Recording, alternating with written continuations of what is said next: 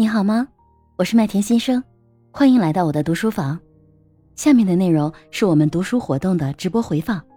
由于版权的原因，我们只保留了大家讨论的部分。欢迎你收听。在职场中呢，还有一个方法叫做。猴子管理法就是刚才尚雅说的这种任务，莫名其妙的他就会变到我身上。我一同情他，然后我一说，哎呀，你确实挺不容易，那你帮我干一点吧。就莫名其妙会有一些猴子会，猴子指的就是责任、任务或者是麻烦，就会被你甩到你自己的头上了。那其实。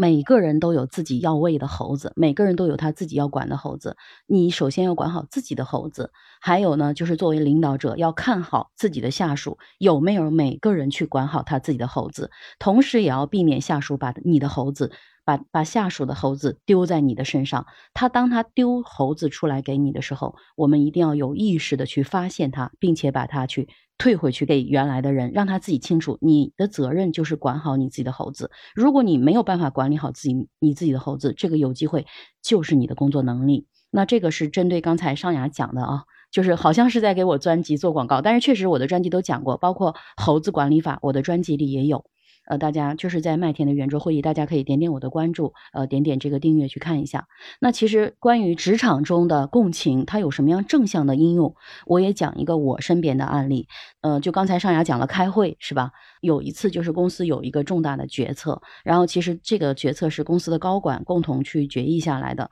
大家去开会，然后也开了几次，包括要不要去做。怎么做也做了很多次的论证，最后呢，我们把这个方案去拿下来了，去确定去做的时候，我在跟我自己部门员工开会的时候，因为我当时是总监，下面有几个经理，然后在跟他们开会的时候，那其中我的一个经理呢，因为他就相当于是我的铁杆粉丝，然后呢，从来都是支持我的，也相当于是我的马前卒。然后他就在开会的时候，就是说有同事就提出质疑，说：“哎呀，那这样做会很麻烦啊，会怎样啊？工作流程会增加，效率可能会降低，成本可能会增加，巴拉巴拉啊，出错的机会。”就说了很多的这种质疑的声音。然后我下面那个经理呢，他当时就站起来就说：“哎呀，要如何支持啊？这个事情有多重要啊？怎么样啊？”嘴上是说这些，但是我明显感受到他的心里。并不是很接受，我不知道怎么描述那种感受，但是就是我感受到他讲的都是道理，而不是他身心合一的再去跟大家再去去做沟通。呃，虽然他表现上他在会议上面他又讲了很多的东西，呃，但是我没有感受到他真的认同。然后会后的时候，我就单独跟几个经理又聊了一下，一个是想了解一下他们。跟下属之间，哎，下属听了这个东西，大家反应，他们要关注一下他们的情绪，呃，关注一下对公司即将推出这个东西，因为它从战略层面的一个公司的调整是非常重要的，所以的话一定要宣导到位，让员工清楚知道为什么是什么，怎么干。那在跟几个经理再去沟通的时候，其实他还是这样在说，他还是说，哎呀，要支持啊，要怎样啊？但是我感觉他只是嘴上在说，然后我就问他，你是不是对这个事情还有什么困惑？嗯，或者是说你觉得要去做最大的难点是什么？他就开始再去讲他的困惑、他的难点，然后呃，甚至是他认为其实下面员工讲的很多东西，其实他也是认同的，他也觉得做不到。呃，他有讲了很多这些东西。其实那次是一个很好的引发。我们几个当时有三个经理，我们几个人一块儿去聊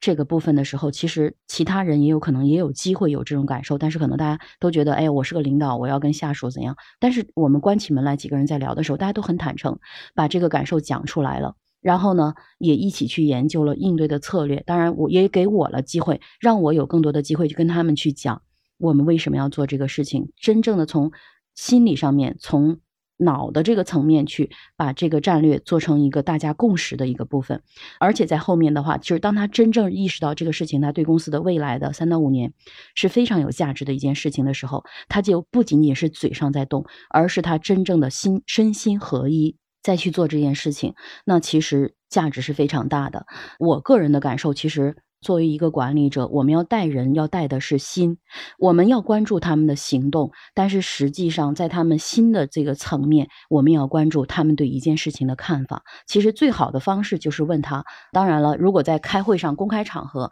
可能他还要考虑到领导的权威、领导的呃意见，呃和他自己的这种形象，他不一定会有机会会跟你坦诚。但是如果是说在这个私底下的场合，我们要创造这种场合，多去跟我们的一些核心管理人员，尤其是核心管理人员，去真正的交心，真正的去理解他内心的这些感受，真正的去想他对这些事情到底有什么看法，因为这些才是最重要的。就是在这一章同理心中讲到的，就是理解他说的那些文字背后他的情感，这个对我们管理者的。策略对我们去推行，我觉得会非常有价值。当然，这是我自己的一个我的身上的故事啊。